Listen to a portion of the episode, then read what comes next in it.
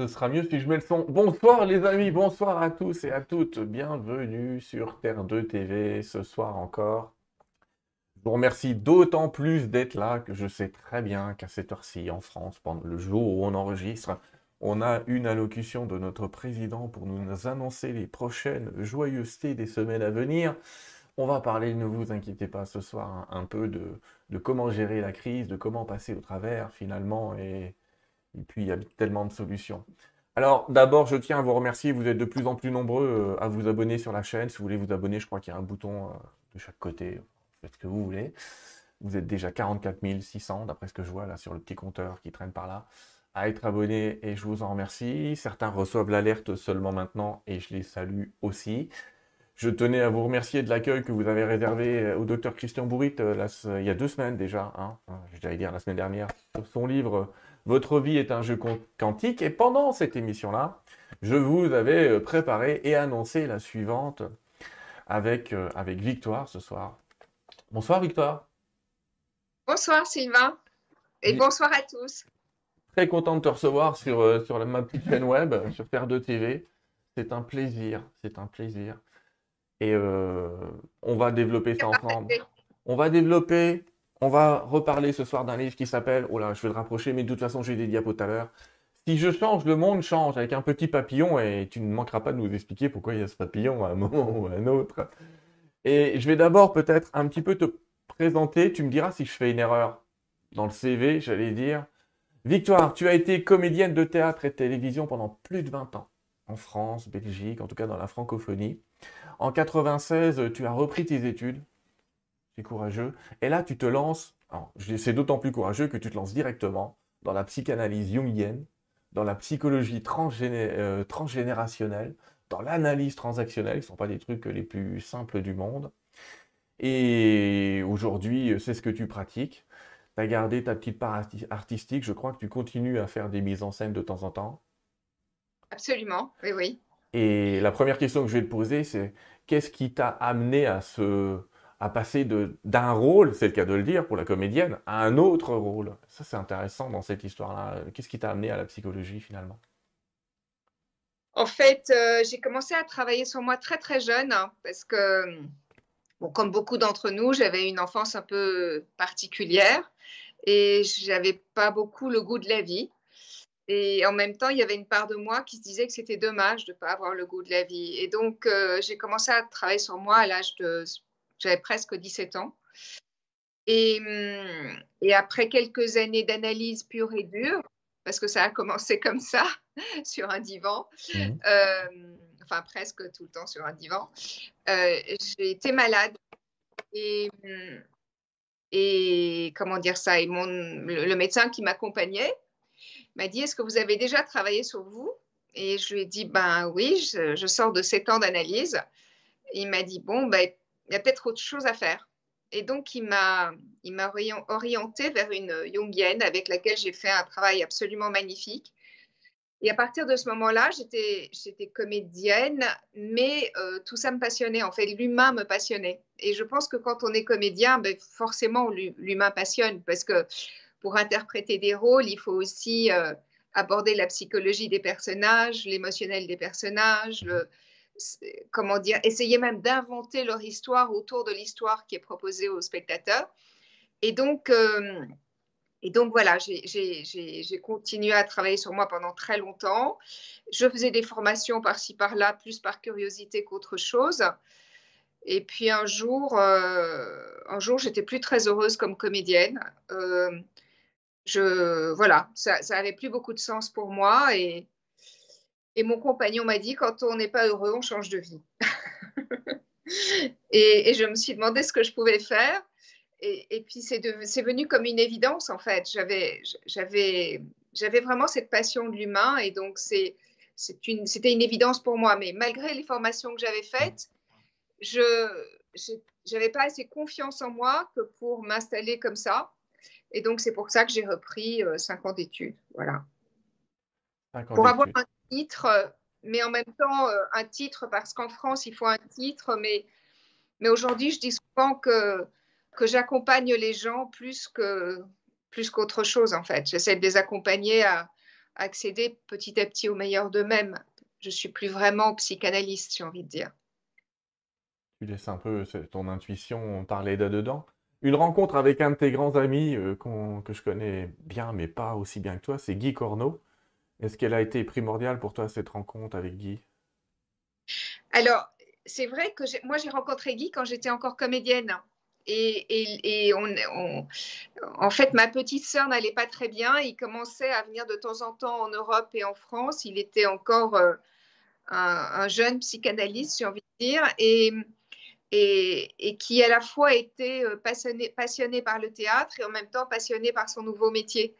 Et, donc, un, jour où j'avais, euh, comment dire, invité ma petite sœur à, assister à un de ses ateliers, on s'est rencontrés et on, a eu une longue discussion. On est devenus euh, finalement euh, assez amis parce que chaque fois qu'il revenait en France, on se voyait, il me téléphonait, il venait dîner à la maison. Il, et petit à petit, il y a une vraie fraternité qui s'est créée entre nous. Mmh. Et bien sûr que le, travail que, que, je faisais sur moi, plus le regard posé sur la vie et, et le fait que j'avais fait un, travail jungien et que lui avait fait toute cette formation à, l'Institut Carl Gustav Jung à Zurich, bien sûr que ça, ça nous a aidé aussi à créer des liens euh, beaucoup plus profonds et, hum, et beaucoup plus forts, j'ai envie de dire.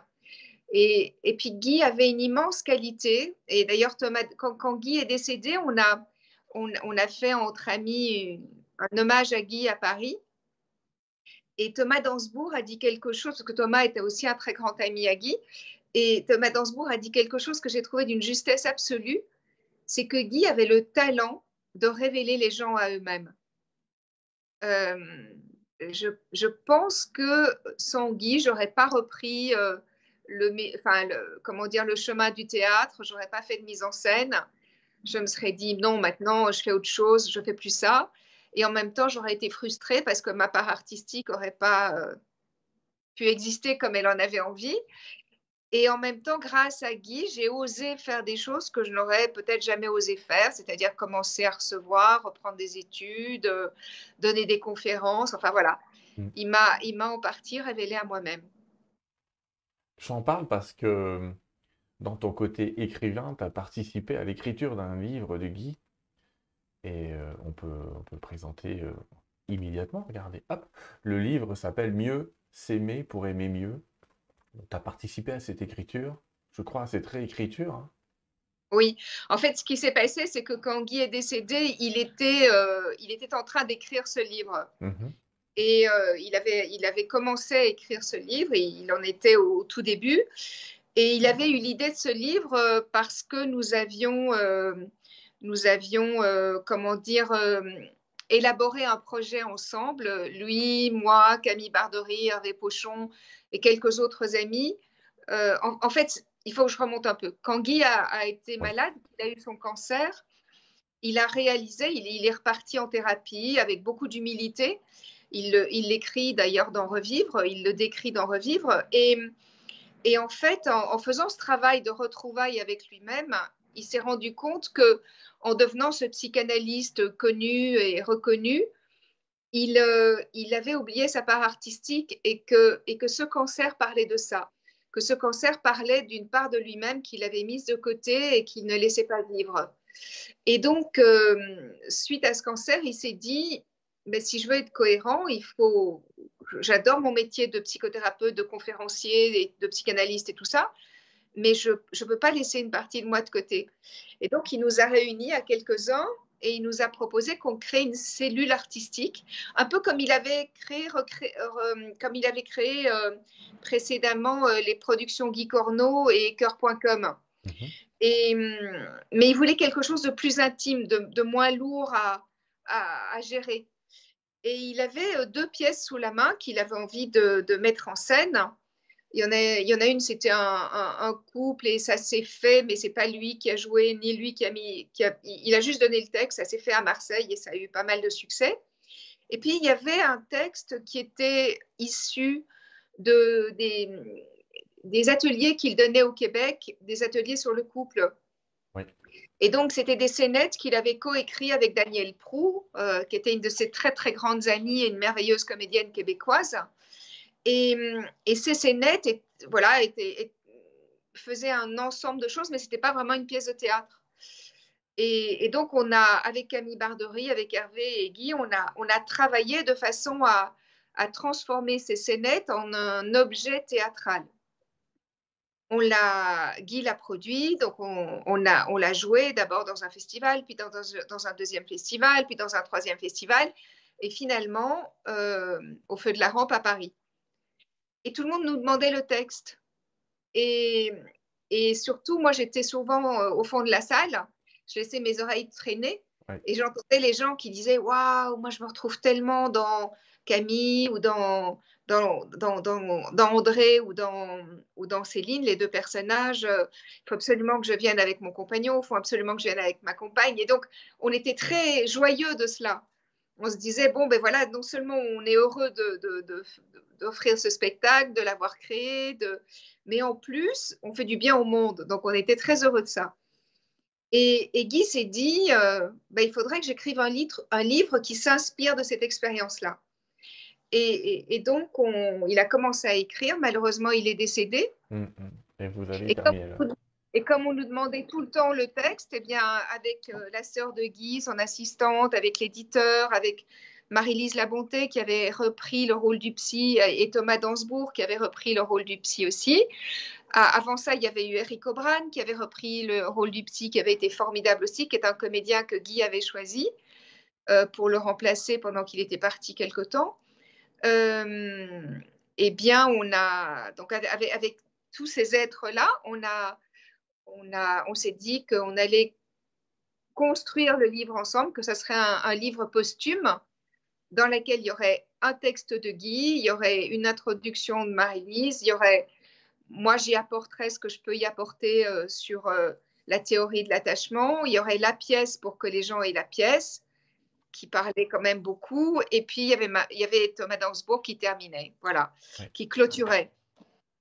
Et, et, ce livre a beaucoup de succès. Les gens étaient très heureux que, bah voilà, qu'il y ait ce dernier clin d'œil de Guy avant de, avant de s'en aller, ou en tout cas qu'ils aient pu avoir accès à, à, cet élan du cœur. Que, ouais, pour nos amis québécois, c'est sorti chez Edito au Québec et c'est sorti chez J'ai lu en France.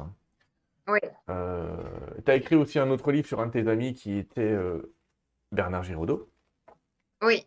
Et là, je pense que tu racontes un peu le chemin que vous avez eu ensemble, en amitié. En fait, euh, en fait c'est vrai que Bernard était, était vraiment, pour ainsi dire, mon grand frère et, le, et le parrain de mon fils. Hum. Et, et c'est vrai que quand il est décédé, ça a été compliqué de le perdre parce qu'il est, je, je, disais toujours que j'ai trois piliers dans ma vie et il était l'un des trois piliers.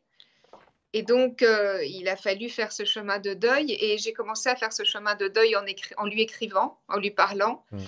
Et, et, puis un jour, mon, mon fils, parce que j'écris depuis toujours en fait, je n'ai pas, pas publié tout ce que j'ai écrit, mais j'écris depuis toujours. C'est vraiment ma façon de, de, de, de m'exprimer, d'être. De... Et donc, mon fils m'a demandé sur quoi j'étais. et je lui ai dit, je suis sur rien, j'écris à Bernard. Et, comme c'était son parrain, et eh ben, il a eu envie à un moment donné de le lire. Et il m'a dit, mais c'est dommage que, que, voilà, que tu offres pas ça au monde parce qu'on mmh que on découvre Bernard autrement et puis surtout on découvre euh, ce lien absolument magnifique. Et j'ai eu la chance, grâce à Erwan Le Seul et à Guy, parce que c'est Guy qui m'a dit aussi, mais il faut que ça existe, ça. C'est vraiment trop, c'est très beau ce que tu, ce que tu exprimes, ce que tu partages, il faut que ça existe. Donc, il l'a envoyé à Erwan Le Seul, qui, qui est un, éditeur, euh, comment dire, qui, est qui a été l'éditeur de Guy euh, pour plusieurs de ses livres. Mhm. Et Erwan m'a dit, moi, je peux le publier au Québec, mais c'est un peu dommage, je pense que ce serait mieux de le publier en France. Et donc, il l'a envoyé à mon éditrice, qui est Florence Letin. Euh, qui est aussi l'éditrice de Si je change, le monde change, qui est une rencontre magnifique, qui est un, voilà, c'est une personne merveilleuse avec laquelle j'ai une complicité formidable. Et, et donc, euh, voilà, Florence a eu le courage d'éditer ce livre, L'ami d'éternité. Et puis, sur Si je change, le monde change. Et elle m'a dit, Banco, on y va aussi. Eh bien, on va rentrer dans le cœur du sujet, parce que c'était l'intro, et ce soir, on est quand même là pour parler de, de, ce dernier livre, qui est Si je change, le monde change. Les amis, regardez, voilà la couverture, comme ça, vous l'aurez en grand. C'est aux éditions Pygmalion. Effectivement, on va remercier les éditions. Je remercie aussi l'attaché de presse qui est, fantastique et qui m'envoie toujours euh, vitesse grand V les bouquins. Elle est gentil comme tout. Et donc, je vous remercie, je remercie vraiment. Elle est très sympa. on a déjà fait une émission grâce à elle avec Geneviève Delpech. C'est comme ça que j'ai connu Geneviève. On se connaît beaucoup plus aujourd'hui, euh, etc. Peu importe. En tout cas, euh, ce sont des éditions fantastiques. Ils sont vraiment. Il, y a une espèce de pureté qui se dégage de, cette, de la ligne éditoriale que j'aime bien. Oui, c'est pour ça que j'aime Florence aussi, parce qu'elle a, elle a une capacité de, de, de, ne pas enfermer sa maison d'édition hmm. dans une certaine ligne, en fait. Elle, est, elle, est, elle, elle l'édite au coup de cœur, en fait. C'est assez ouvert. Je ne prends pas tout, parce qu'il y a certains bouquins qui ne parlent pas de sujets qui m'intéressent, mais justement, c'est pas grave. Alors, hmm. si je change, le monde change. Quand je l'ai demandé justement à, à l'attaché de presse, j'ai été euh, étonné dès le début. Je, me, je, te cache pas, Victoire, on est entre nous, on se connaît un peu maintenant. Au début, je me suis dit encore un livre. Et je t'autorise, j'ai une petite pile sur le côté, là, qui en retard d'ailleurs, mais c'est pas grave. Mais je commence et je me dis, allez, commençons tranquillement. Et là, il y a deux citations et je me suis dit, ah, cool. C'est-à-dire que ça commence bien, quoi. Je démarre par Martin Luther King. Nous n'avons plus le temps de nous reposer sur l'espoir, il est temps de passer à l'action. Dans ma tête, ça a fait yes. Oui. Putain, oui. Eh il est temps de passer à l'action parce que là. Euh, on va attendre, on attend quoi La 23e vague? Parce que tu as écrit ce livre en plein milieu du tumulte présent, j'allais dire. On va voir ça euh, juste après, même si l'idée vient d'avant. Hein. L'idée vient d'avant. On va voir que ça vient d'un rêve. On va te laisser nous parler un peu de ce rêve un peu étrange. Et puis une citation de Nicole euh, qui est directrice d'école, je crois, d'une école de psychologie. Oui, et la, fondatrice et, la directrice de l'EPA de et de la SFU euh, Paris. Mmh. Qui dit Et si nous soutenions la lumière sans combattre l'ombre? Donc je me suis dit, ça commence très très bien. Ne vous inquiétez pas, la suite, elle est aussi bien, les amis. C'est ça qui est bon. Et en fait, tu as eu l'idée de ce livre tout simplement en te disant, en voulant répondre peut-être à tous ceux qui disent Ouais, mais bon, avec tout ce qui arrive, hein, on ne peut pas faire grand-chose. Et puis à moi tout seul, bah, je ne vais pas faire grand-chose. Mmh. Oui, parce que c'est tellement humain de penser ça en même temps. C'est tellement humain de se sentir démuni face à l'ampleur du désastre. Et, donc, c'est tellement humain aussi d'avoir envie de rentrer, euh, de mettre sa tête euh, dans un trou comme l'autruche ou d'être profondément dans le déni, en fait, parce qu'on a l'impression qu'à soi tout seul, on va jamais y arriver. Et en fait, euh, moi, ce dont je me suis rendu compte, c'est que c'est que finalement, euh, bon, Pierre Rabhi et son mouvement Les Colibris, euh, Cyril Dion, tous ces gens-là, ils nous ont initiés au fait que les petits gestes avaient de l'importance et que faire sa part avait de l'importance. On va la raconter peut-être, je fais une petite parenthèse, excuse-moi de t'interrompre Victoire, ah, il y a peut-être des amis à nous qui ne savent pas ce que sont cette histoire de colibri. Je vais leur raconter l'histoire.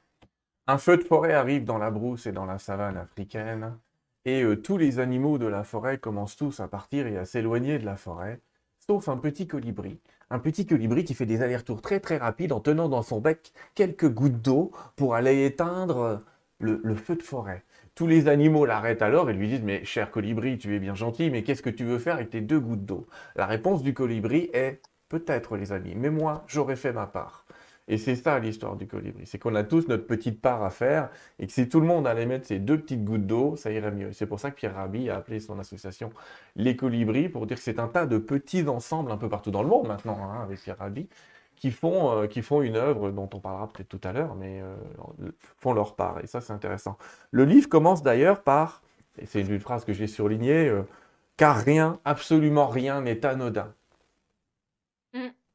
D'où te vient cette certitude que tu mets en... Je crois que c'est la phrase que tu as écrit le plus gros dans le livre.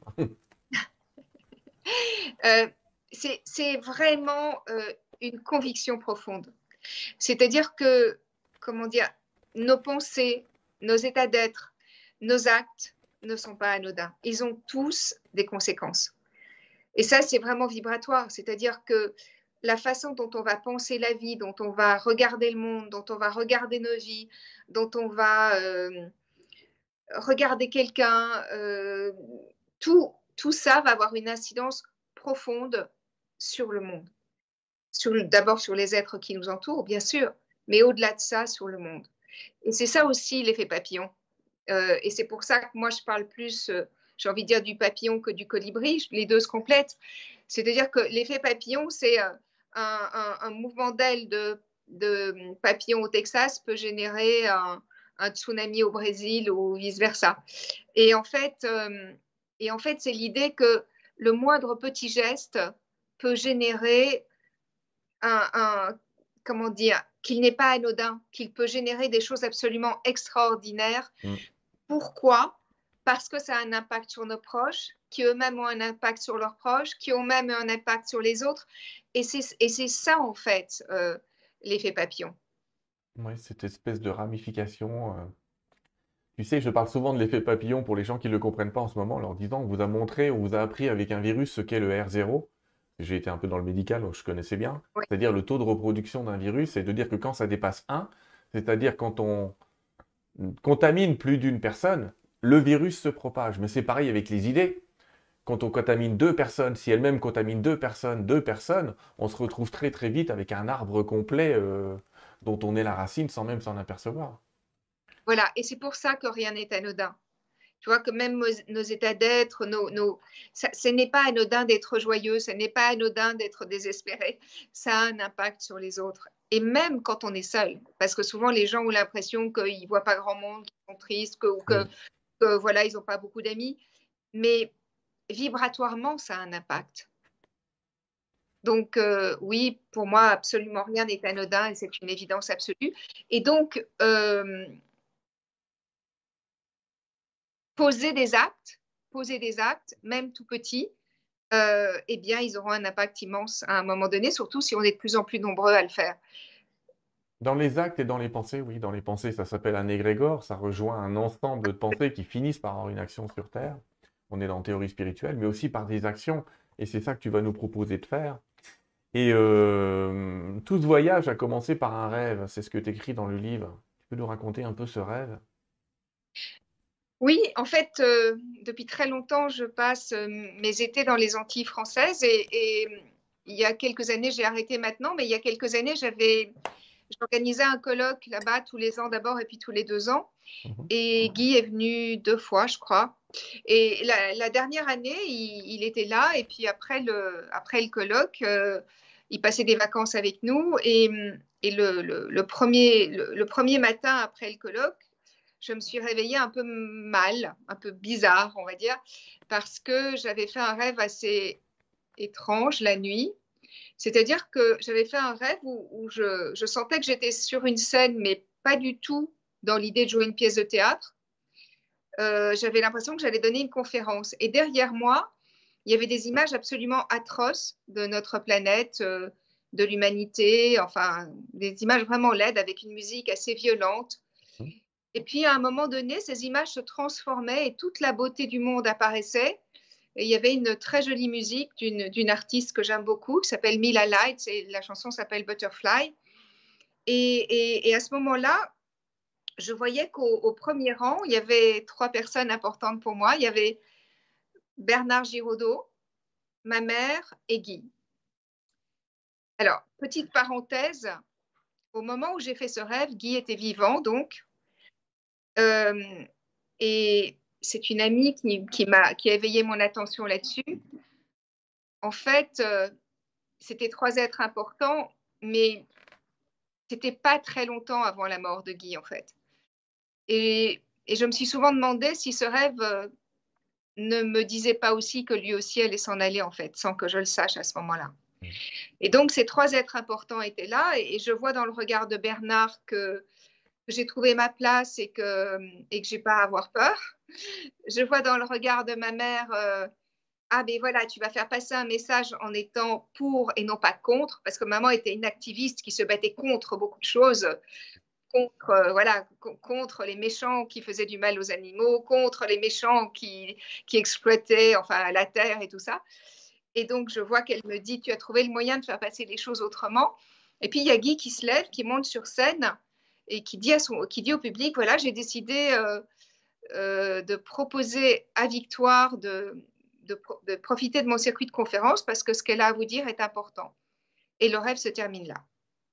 Et je me lève, un peu bousculée par ce rêve, avec ces êtres quand même que j'aimais très fort qui n'étaient plus là, et puis avec ces images assez horribles et tout ça du début du rêve. Et je, je range un peu le, le, salon de la maison et je tombe sur un journal. Alors nous, on achète à peu près, je dis même, on n'achète jamais les journaux. Et donc, euh, je tombe sur un journal et, et, c'est le, journal Libération, qui est un journal euh, français. Mhm. Donc Libération, c'était déjà étonnant symboliquement. Et j'ai gardé ce journal parce que la première de Libération, ce jour-là, c'était mon rêve.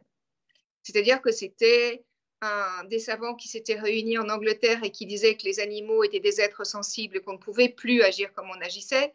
C'était euh, les forêts, il faut absolument qu'on arrête de les saccager parce qu'elles sont euh, l'un des poumons de notre planète. Et, et, puis les arbres sont des êtres vivants qui, qui ont une vraie euh, fraternité et cohérence entre eux. Enfin, c'était Pierre Rabhi qui disait qu'on pouvait nourrir la planète en bio. C'était Enfin, c'était étonnant, c'était mon rêve. Et à ce moment-là, Guy se lève, il voit que je fais une tête un peu étrange, et il me dit Qu'est-ce qui se passe? Je lui tends le journal, il me dit Oui, et alors?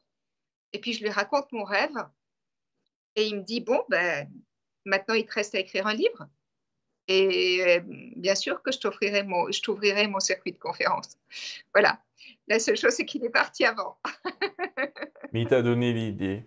Et en parlant d'idées, en parlant d'idées justement, euh, et comme tu te lançais euh, dans, ce challenge d'écrire un livre qui allait mettre les gens un peu à l'action et pas à la réaction, c'est ce que tu essayé d'expliquer. Souvent, quand on est contre, on est en réaction contre quelque chose.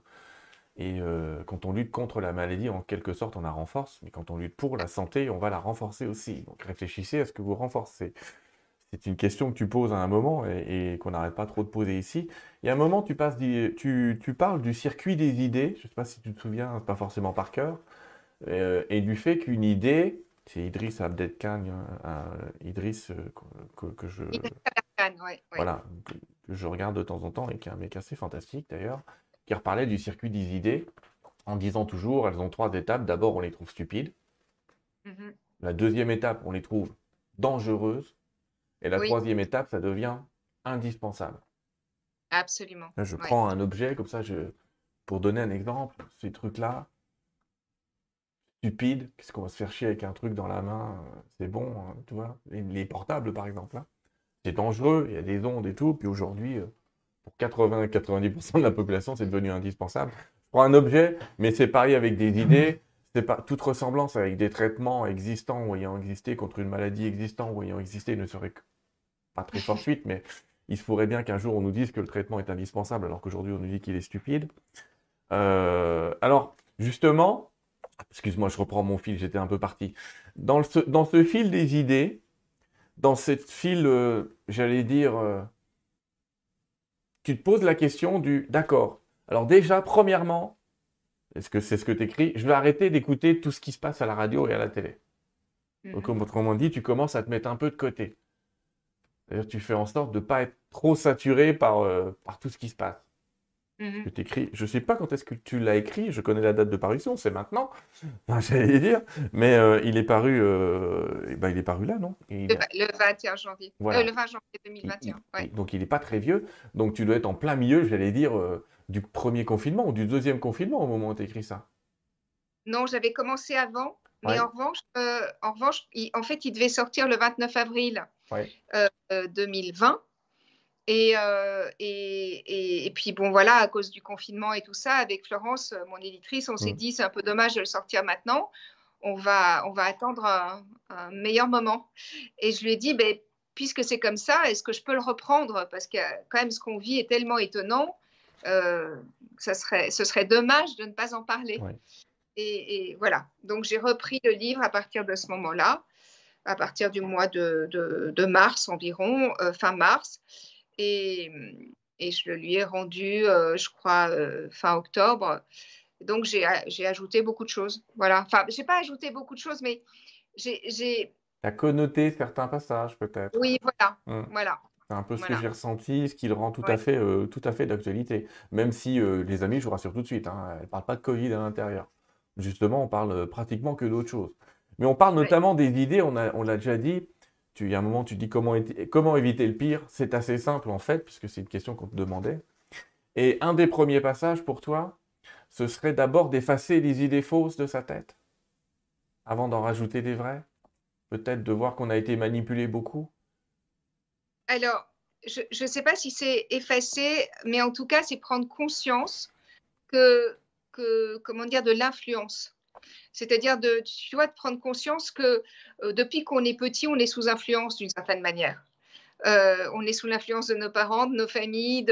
Il y a, cet, inconscient collectif familial, sociétal, culturel, qu'on est sous influence et que finalement, je pense que pour qu'est-ce que c'est devenir un adulte libre, un être humain libre, c'est pouvoir se libérer des influences. Et donc, euh, pouvoir se connecter à, son intuition, à ses ressentis profonds et, s'autoriser la différence, en fait. S'autoriser la différence, s'autoriser à, finalement à donner la place à, ce qu'on ressent vraiment, à nos idées, à ce qu'on à ce qu'on vit comme juste en fait. Et même si ça peut paraître euh, dans un premier temps risible, dans un second temps euh, dangereux, comme le dit Idriss Aberkan, et donc on s'en moque ou qu'on qu'on diabolise ce qu'on pense, eh bien, euh, à un moment donné, euh, il va y avoir comme une maturité du propos et ça va devenir une évidence. Et, et voilà, donc je pense que c'est vraiment prendre conscience qu'on est sous influence depuis qu'on est tout petit et que finalement, le, le chemin de la liberté, c'est celui d'aller vers ce que nous sommes et ce qui nous ressemble. Et c'est là qu'on pose, des actes et non pas des, qu'on n'est pas en réaction. Oui. Ce qui est intéressant, c'est on pourra jamais être aussi complet que le livre, hein, les amis. Je suis désolé, c'est toujours un exercice frustrant, une émission d'une heure et demie. Donc je vous invite vraiment à le prendre. Tu parles de manipulation, aussi en fait de propagande en fait. On a on a vécu sous propagande perpétuelle. Tu donnes quelques exemples. Peut-être que tu peux nous parler si tu l'as en tête sinon je le lirai hein, du lait par exemple. Le lait est bon pour la santé. Tu, donnes ça comme étant une, des propagandes totalement fausses. Oui.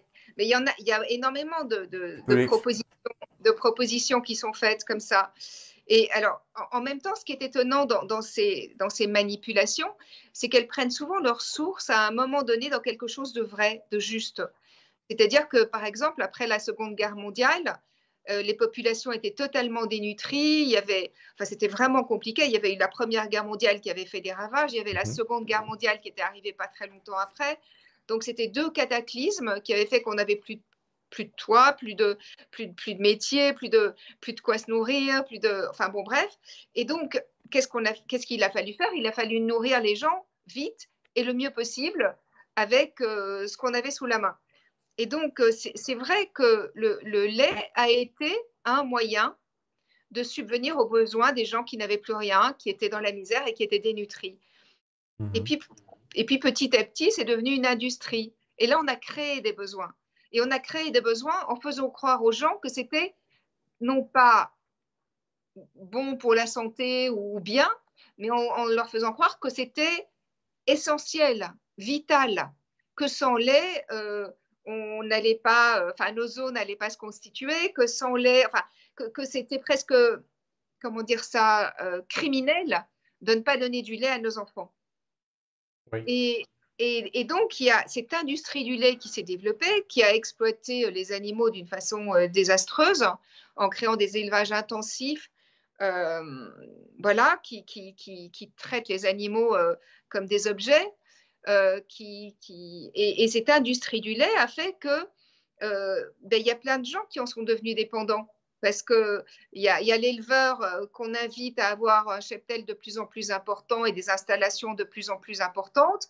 Et puis, il y a les, les, intermédiaires, et puis, enfin voilà, et puis il y a les producteurs de fromage, et puis il y a, enfin voilà, il y a des, y a des et, et, et, ce besoin créé, qui, qui est vraiment à l'image de notre économie néolibérale où on crée des besoins dont, qui n'existent pas dans l'absolu, mm. mais à tout niveau. Hein. C'est la même chose pour nos portables, pour plein d'autres choses eh bien, pour que ces besoins continuent à exister, on nous fait croire que c'est essentiel. Et on nous fait croire pour le lait que c'est vital. Alors, bien sûr que dans certains cas, euh, le lait peut avoir une fonction, mais normalement, le lait, il est réservé au veau, un animal qui doit grandir très vite en très peu de temps. Et, donc, euh, les, protéines de lait ne sont pas forcément euh, bonnes pour le petit humain qui grandit beaucoup moins vite en beaucoup moins de temps et dont la maturité euh, n'a pas besoin de, ce genre de... Oui, sans, compter les effets inflammatoires euh, une fois qu'il est adulte, cet humain. on obtient tout un tas de maladies inflammatoires simplement à cause du lait. Tu parles de la même chose pour la viande, pour les pesticides, etc. Tu, tu envisages tout ça. Et en fait, tu nous enchaînes après dans le livre en disant que finalement, quand tu commençais à réfléchir à tout ça, il y a une, grande conscience qui tombe sur le fait que la Terre, et tu, passes dans un espèce de monde écologique à te dire, il faut qu'on protège absolument la Terre. En dehors de tout ce qui se passe, il y a un truc à préserver, c'est cette planète. Alors, en fait, euh, moi, ce que j'ai envie de dire, c'est que la planète, elle nous survivra. La planète, elle existera toujours. Peu importe, peu importe la façon dont on la laissera, euh, l'état dans lequel on la laissera, que ça dure 500 euh, 000 ans ou 1000 ans, elle, elle, elle, recréera de la vie parce que c'est un écosystème euh, vivant et qu'elle et est vivante et qu'elle recréera de la vie comme elle en a créé avant qu'on ne soit là et qu'elle nous a créé nous-mêmes. Mm. Et, et, quand je dis qu'il faut prendre conscience de ce qu'elle est, c'est qu'il faut prendre conscience que, bon, au siècle des Lumières, on nous a, on nous a proposé l'idée que nous étions supérieurs à la nature, que nous étions hors de la nature, que nous avions, euh, nous, en tant qu'humains, des capacités d'intelligence qui faisaient que euh, on se pensait plus intelligent que la nature. Et on, a oublié que nous étions la nature, que nous faisions partie de cet écosystème et que toutes les problématiques que nous avons aujourd'hui sont liées à cet oubli. C'est-à-dire que si on reprenait notre place avec humilité dans l'écosystème global, eh bien à ce moment-là, il y a toutes sortes d'actes qu'on ne poserait plus par évidence en fait. Parce qu'on ne va pas tuer nos enfants, on ne va pas tuer notre frère et notre sœur. Enfin, si on est normalement euh, empathique et, et, euh, comment dire, et aligné, on ne va pas faire tout ça. Et, et euh, les animaux, les plantes, les arbres sont nos frères et sœurs, sont nos enfants, donc sont nos cousins. Quand on regarde un gorille dans les yeux, enfin moi je suis bouleversée par les animaux et c'est peut-être aussi par l'influence de ma petite maman, mais, mais quand on regarde un animal dans les yeux et les gorilles, moi ça m'a bouleversée parce que j'ai l'impression de rencontrer un frère et un cousin. Quand on voit les gestes, les, baisers qu'offre la maman gorille à son petit, enfin quand, on voit euh, les dauphins comme ils sont comme ils sont, ce sont de vraies familles, ils s'appellent, ils ont des prénoms, enfin, quand on prend conscience de tout ça, on se dit, ben voilà, nous sommes une espèce parmi d'autres. La nature est, est un écosystème global qui nous a créés comme toutes les autres espèces vivantes. Euh, reprenons notre place pour ne plus tout saccager et en saccageant tout, en nous mettant en danger de mort effectivement, hein, les, thérapies géniques confortent ton sentiment comme ça, un peu intuitif, qui est que les animaux sont proches de nous. On sait qu'aujourd'hui, euh, à part le chromosome 2, alors je vous invite à faire une enquête sur ce chromosome 2 parce que vous allez vous apercevoir qu'il y a dû y avoir des manipulations par des extraterrestres à une époque, c'est pas possible. Pour que ce chromosome 2 change et qu'on devienne des hommes, c'est ce qui nous écarte juste du singe. C'est ce qui mhm. malheureusement fait que beaucoup de tests euh, encore thérapeutiques sont faits sur des animaux, ça c'est une horreur. Tu me diras en ce moment, c'est nous les animaux, donc ça va aller. Sur les tests thérapeutiques, c'est bon. Mais euh, en tout cas, on est quasiment pas séparés du cochon. Je prends des exemples que j'ai en tête par rapport à cette étude qui disait qu'on était très proche du cochon, très proche de l'orang-outan, très proche de certaines races de rats qui sont quand même biologiquement assez euh, fabriqués comme nous. Euh, c'est pas pour rien qu'on fait malheureusement encore une fois des, sur, ces animaux beaucoup de tests. J'insiste sur le malheureusement avant que j'ai des ligues d'animaux qui me tombent dessus. Je vous comprends, je suis complètement d'accord avec vous. C'est pour ça que les tests in vitro aujourd'hui sont quand même tout à fait possibles. On est très très proche de cette nature. Et tu poses après cette question qu'on se pose quand même tous, qui est, ouais, mais dans cette histoire-là, comment est-ce que je peux trouver un, un équilibre entre mon intérêt personnel, moi je, j'ai besoin de ça, j'ai besoin de ça, il me faut ça, et cet intérêt collectif, c'est-à-dire, ouais, mais chaque, chacun de mes gestes doit devenir un, un éco-geste. Mhm. Et comment tu mhm. réponds à cette question? Alors, c'est vrai que, que très souvent, euh, comment dire, euh, on me dit, oui, mais ça sert à rien euh, de faire ça ou ça parce que en mhm. Chine ils en sont pas là, parce qu'en Afrique ils en sont pas là, parce que tu, vois, en Inde, ils n'en sont pas là, ils ont, ils, ont, ils ont manqué de tout et maintenant qu'ils ont, euh, ils ont envie de ce, de ce qu'on n'a pas eu et c'est normal. C'est tout à fait normal. Je pense que ça fait partie d'une évolution. Euh, quand on a manqué de certaines choses et que d'autres les ont eues, on, rêve de, vivre ça. Euh, le problème, c'est que si on attend que la Chine, l'Inde ou d'autres pays réalisent que finalement, c'est pas ça le bonheur, bon, on ne sera plus là. Donc, mon intérêt versus l'intérêt collectif, c'est ne pas attendre que tout le monde ait envie d'être dans l'intérêt collectif et se dire comment moi, à mon niveau, je peux faire les choses. Et pour moi, ça passe d'abord et avant tout hmm. par, euh, comment dire, par, par la connaissance de soi. Quand je dis soi, c'est moi, ma personne. C'est quand et comment je me sens alignée, quand et comment je me sens cohérente avec mes valeurs profondes, quand et comment, euh, comment dire, je, je, je, c'est doux, c'est évident euh, de poser tel acte ou pas pour moi. Quand et comment mes pensées dérivent, quand et comment, euh, comment dire, j'ai peur?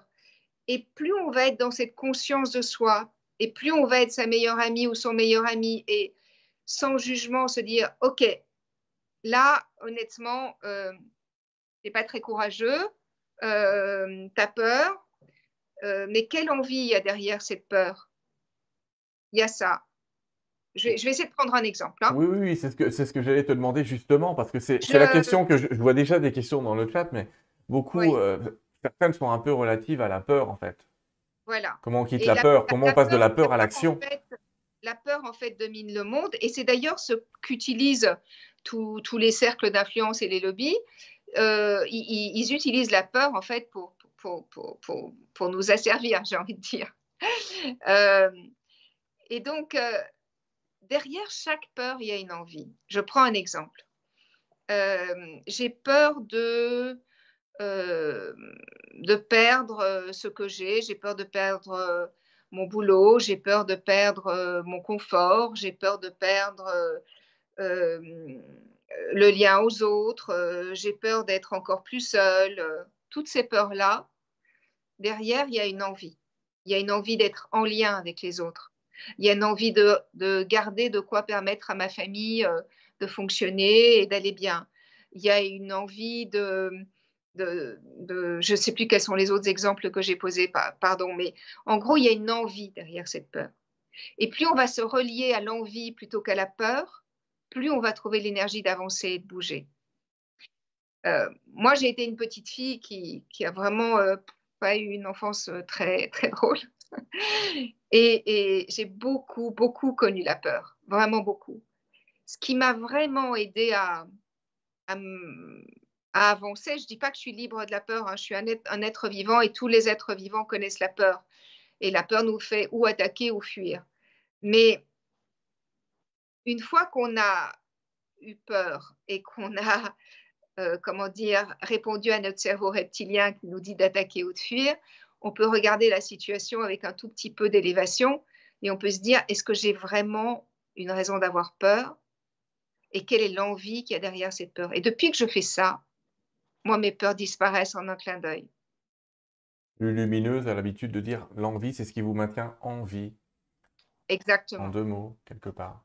Oui. C'est pour ça que j'utilise ce mot-là d'ailleurs, parce mm. que je l'aime pour ça, pour le envie, qui est beaucoup plus intéressant pour moi que besoin. Parce que le besoin nous, nous, nous, nous comment dire, nous, nous rend encore dépendants à quelque chose. Tandis que l'envie nous met dans un mouvement de vie. Et qu'est-ce que tu répondrais à, quelqu'un qui, pense ne plus avoir d'envie et qui pense être dégoûté par tout ce qui se passe? Mais je pense que quelqu'un qui est dégoûté par tout ce qui se passe, c'est que justement, il a, il a été aspiré par tout ce qui se passe. Souvent, les hypersensibles sont comme ça. Euh, et je sais de quoi je parle parce que j'en suis une. Donc, euh, mais, mais quand on est hypersensible, à certains moments, on est tellement mais, dépassé par certaines horreurs qu'on n'a qu'une seule envie, c'est soit euh, se couper du monde, le reste du monde n'existe plus, soit se dire, euh, de toute façon, à quoi ça sert euh, on n'y arrivera pas, c'est trop horrible. Mm. Donc, en se coupant, on se coupe de l'envie.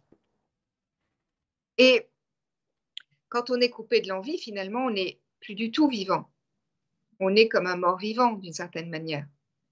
Donc, moi, ce que je conseillerais peut-être, mais les conseilleurs ne sont pas les payeurs, bien sûr, mais je ne peux parler que de ce que moi, j'ai essayé de mettre en pratique ou de ce que j'ai proposé à des personnes que j'accompagne.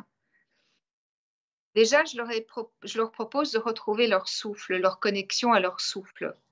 Ça peut paraître étonnant, mais déjà rien que faire des exercices de cohérence cardiaque, par exemple, où on, se reconnecte à son corps et à son souffle et à ses sensations, euh, on apaise le système parasympathique et par le fait même, on se reconnecte déjà à ce corps qui vit et à travers ce corps qui vit à nos sensations et à travers nos sensations à ce que nous ressentons. Quand on est reconnecté petit à petit à ce que nous ressentons, à partir de ce moment-là, on peut se dire de quoi j'ai envie. Et l'envie, elle peut être toute petite. L'envie, ça peut être, euh, je ne sais pas, moi, j'ai envie de, de rêver euh, à un monde meilleur, ou, j'ai envie euh, de, tel gâteau, ou j'ai envie de revoir un tel, ou j'ai envie. Et puis, ce que, je, ce que je suggérerais aussi aux personnes qui sont coupées de leur envie, c'est d'arrêter de recevoir trop d'informations par toutes sortes de médias et aussi par les réseaux sociaux. Parce qu'il y a tellement de contradictions qui sont véhiculées qu'à un moment donné, euh, bah, notre cerveau reptilien et notre surmoi, ça c'est la, psy qui parle, euh, mais la seule chose qu'il trouve à faire, c'est mettre un gros couvercle et euh, se fermer à tout par peur. J'avais fait un édito, c'est un peu dangereux en ce moment, puisqu'on passe d'une peur d'un virus d'un côté à une peur d'un gouvernement totalitaire de l'autre, on passe d'une peur à l'autre. Donc on, se perd. Alors, les guides ont l'habitude, dans ce que tu as dit, les guides, je parle de, des guides de l'invisible, de parler de ressentir, ressentir à nouveau, et recevoir à nouveau, recevoir. Une des clés, c'est justement d'accepter aussi dans ces moments-là, peut-être où on se sent perdu, d'accepter de de se voir à nouveau, de se redéfinir. Et toi, tu finis même par dire, la crise qu'on vit est un moment exceptionnel pour vous redéfinir, pour recevoir à nouveau, mais sous un autre angle, sous une autre vision, se donner l'opportunité d'être justement quelqu'un d'autre. Oui, et pour pouvoir se reconnecter à soi, il faut d'abord passer, me semble-t-il, par le corps, tu vois, par nos sensations, par nos ressentis. Parce que quand on ne ressent plus rien et qu'on n'a plus d'envie, c'est qu'on s'en est coupé parce qu'on souffrait trop. Donc, euh, y aller doucement, par, par exemple, par le souffle, ou y aller euh, en se donnant un coup de pied en fesse et en allant euh, un peu dans la nature et, regarder simplement la nature, parce que la nature, même quand on va mal, elle nous offre tellement, tellement de vie, tellement de beauté que, que, ça, comment dire, ça fait. C'est comme si ça nous redonnait, ça redonnait de la vie à notre flux sanguin et que ça redonnait de la vie à, tout ce qui est au-delà de notre corps d'une certaine manière et qu'on nous constitue et donc à notre âme. Euh, et en effet, euh, Excuse-moi, j'ai perdu le fil de ce que tu, de ce que tu disais. Je disais recevoir. Accepter aussi de recevoir euh, des autres. Mm. Voilà ça. Et recevoir des signes aussi.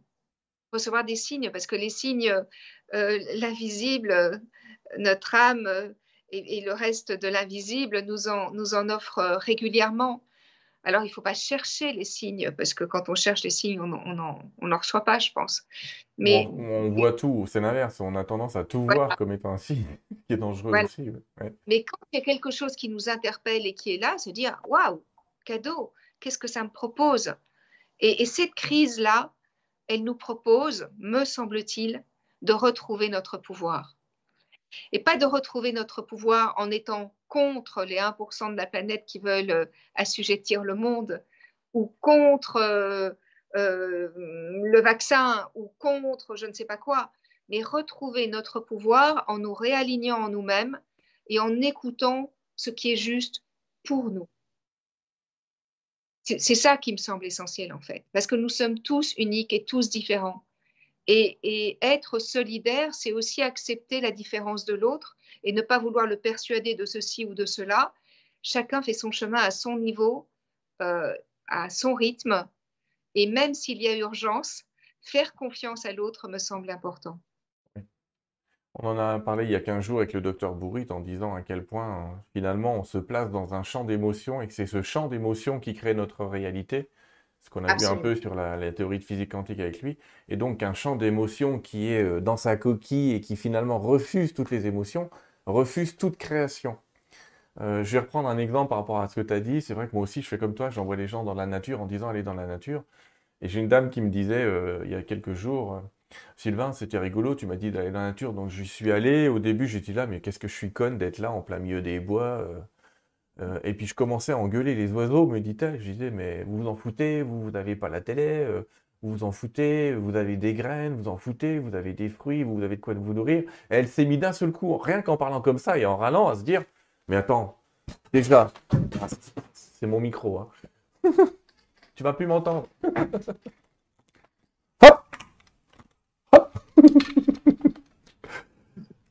Elle disait, tu m'entends, tu m'entends là, c'est bon? Revenu parce que j'ai deux micros, mais tu m'entends pas avec le même.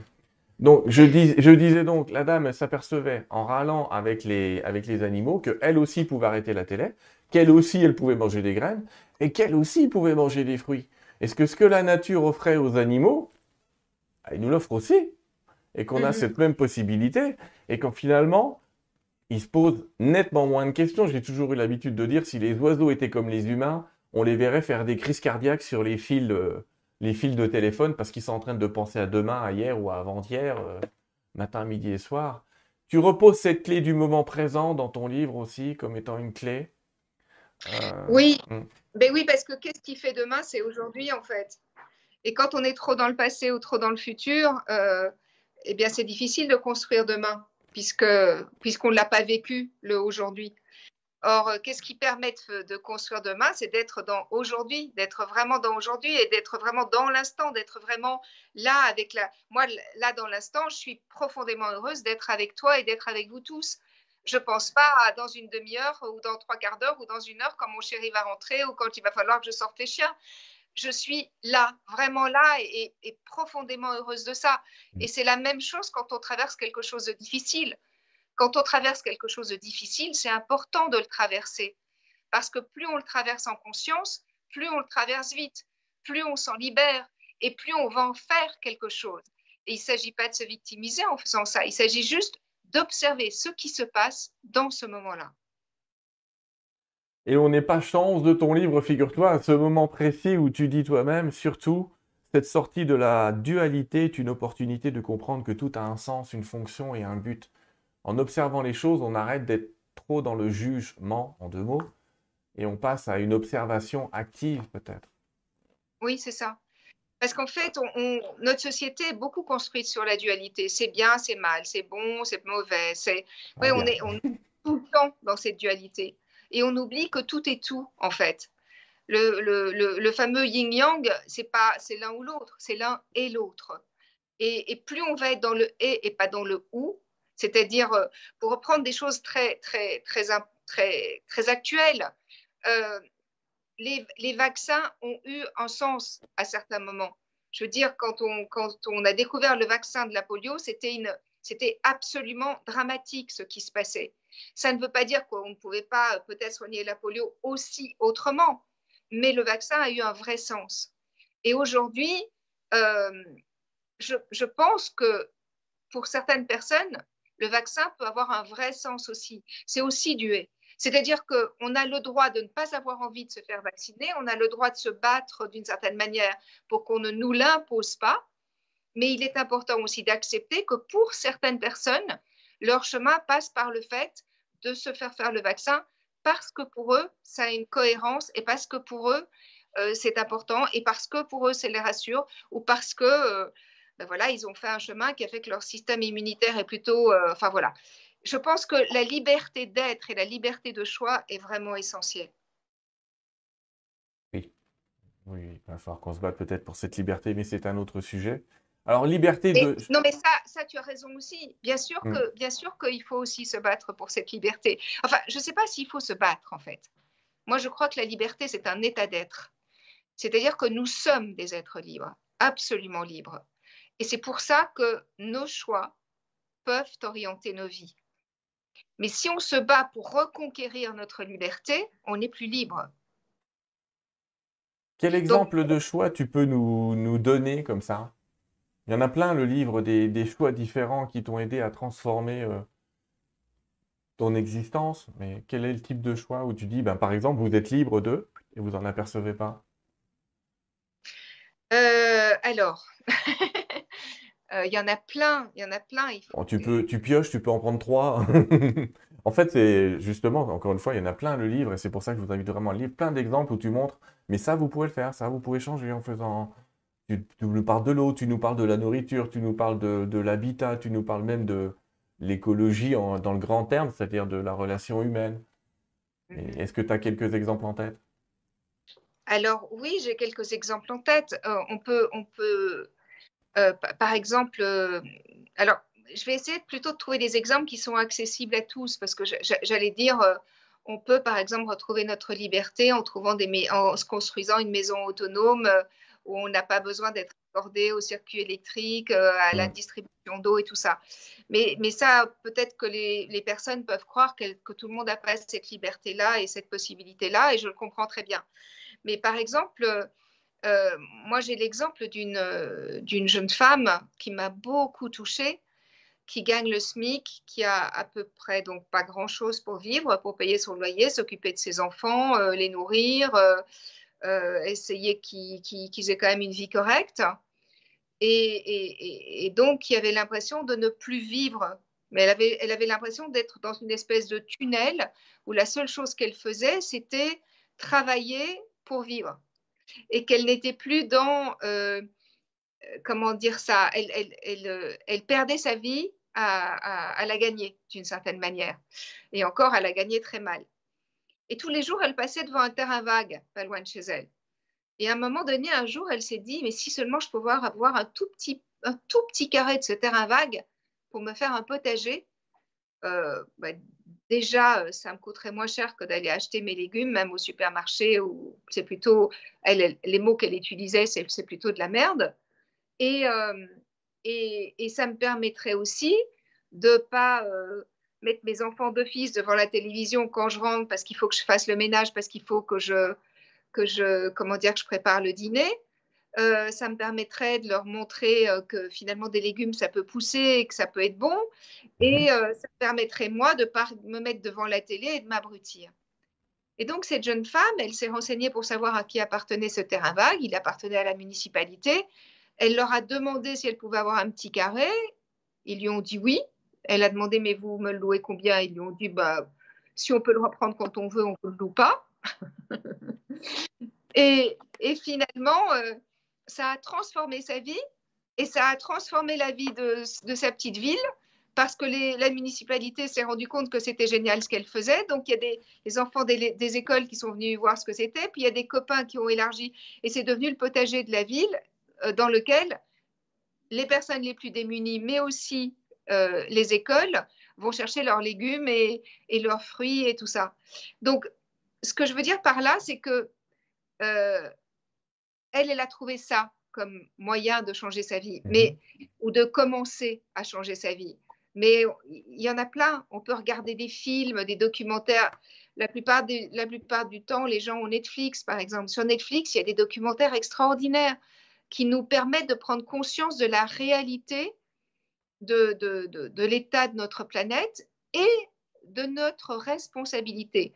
J'utilise le mot responsabilité à dessein et pas, pas de nous rendre coupables mais vraiment responsable, c'est-à-dire apte à répondre. Si je sais comment ça fonctionne, si je sais ce qui se passe, je peux corriger mes actions. Si je ne sais pas ce qui se passe, je ne peux pas les corriger. Donc moi, ce que j'ai envie de dire, c'est que déjà se documenter, euh, même quand on a eu des journées épuisantes, euh, moi, par exemple, quand je vais dans les Antilles, je pourrais euh, simplement acheter des produits anti-moustiques en pharmacie, je pourrais faire venir quelqu'un qui, qui, qui, comment dire, qui, qui tue les larves de moustiques pour pas euh, être contaminé par le chikungunya, le Zika ou toutes ces choses-là, tous ces virus pas très agréables, eh bien, j'ai cherché un peu. Et en cherchant un peu, j'ai trouvé des solutions naturelles qui sont tout aussi efficaces et qui n'ont pas d'impact sur l'écosystème, qui ne tuent pas les autres euh, insectes, qui ne tuent pas, euh, qui, n'empoisonnent pas les fleurs et donc les colibris ne meurent pas en, allant chercher le pollen de ces fleurs voilà, il y a, plein, on peut, avec des copains, on a, on a créé notre propre potager. On, chacun euh, astreint. Euh, il y en a un qui a trouvé les bons viticulteurs bio, il y en a un autre qui a trouvé un, éleveur qui tue pas ses animaux, qui tue pas les bébés euh, qui naissent. Qui, on a trouvé un éleveur, on a trouvé des paysans qui n'ont pas forcément le label bio, mais qui mais qui euh, cultivent sans pesticides et, avec beaucoup de dignité. Enfin, de respect pour la nature, je veux dire, pardon. Euh, des gens formidables, il y en a partout, mais il faut se donner la peine de chercher un peu. Et souvent, quand on est découragé ou abruti par le travail, ou par les dettes, ou par, euh, ou par la peur, on a l'impression qu'on ne peut pas chercher, qu'on ne peut pas trouver des solutions. Et en fait, des solutions simples, il y en a vraiment à portée de main et partout. Et de ce point de vue-là, Internet est un outil extraordinaire, en fait. Oui. Après, il y a des gens qui effectivement sont coincés dans le, dans le oui mais. J'en profite pour faire de la pub pour un film hein, qu'on trouve aussi sur Internet librement. Il y en a qui râlent parce que tu as parlé de Netflix, mais les amis, si vous êtes malin, vous saurez trouver les reportages de Netflix sans Netflix. Il faut juste être un peu malin. Hein. Oui, euh, absolument. mais bon, ça se trouve. Et c'est pareil, il y a un film qui s'appelle Oui mais. Je vous invite à le regarder. Ça parle de psychologie. C'est avec euh, Gérard Jugnot qui joue le rôle d'un psychologue, d'ailleurs pas des psychiatres, sur des thérapies rapides. Je vous invite vraiment à le regarder parce que ça va vous faire du bien ce film qui aide un peu à sortir de son cocon justement. Une des techniques que tu donnes pour changer, parce que tu donnes quand même pas mal de petites techniques et pas mal d'exemples de choses qu'on peut changer euh, dans sa vie, euh, il y en a plein de livres en fait. Hein. D'ailleurs, j'en profite pour saluer ton... la dessinatrice, Laurie. Oui, Laurie. Qui fait un travail absolument formidable une envie que j'avais, et heureusement Florence a eu, a eu la même envie. J'avais envie qu'il y ait beaucoup d'illustrations dans le livre pour qu'il y ait une espèce de.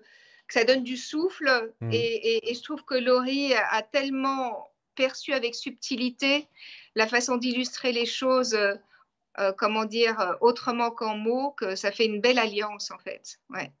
Oui, c'est vrai. En tout cas, vous avez fait un beau travail. Ben, je, regarde ça parce qu'effectivement, toutes les deux, trois pages, il y a, enfin, vous ne le voyez pas, je suis trop éclairé. Il y a, un beau petit dessin. Et c'est vrai que c'est rafraîchissant. Ta lecture est, fraîche, j'allais dire, c'est tranquille, ça se lit tranquillement, comme on disait tout à l'heure, comme, euh, comme si je te parlais, comme si on était en pleine conversation. Et ça vient rafraîchir un peu le discours, c'est sympathique. J'en profitais parce que là, je vois un cœur, un soleil, une branche, et ça commence à me parler. Euh, tu donnes une technique pour changer le monde qui est de faire 5 choix par jour pour évoluer.